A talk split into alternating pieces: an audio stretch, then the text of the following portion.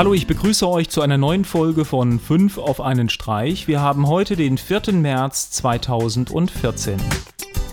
Als erstes habe ich eine kleine Do-it-yourself-Konsole im Kreditkartenformat. Mit dem AduBoy wollte der Entwickler zeigen, was mit heutiger Technik möglich ist. In der Größe einer Kreditkarte hat er integriert ein Arduino-Board, einen OLED-Bildschirm, Piezo-Lautsprecher und kapazitive Knöpfe für die Bedienung. Laut der Entwicklerseite wird das Projekt demnächst auch bei Kickstarter starten.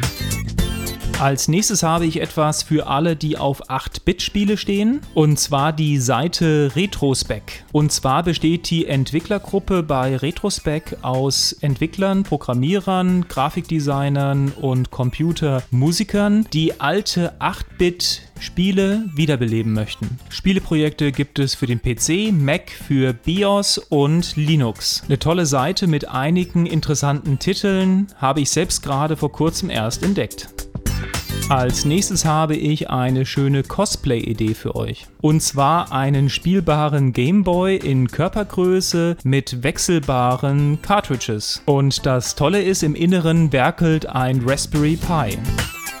Als nächstes habe ich eine App für iOS und zwar von den Couchfunk-Leuten. Und zwar wurde gerade die Mediatheken-App veröffentlicht. Damit habt ihr Zugriff auf die Mediatheken von ZDF, dem ersten, Sat1, Pro7, Kabel 1 und Dreisat. Es wird langsam schon wirklich erschreckend, wie viele Möglichkeiten wir haben, auf Offline- oder On-Demand-Inhalte zuzugreifen.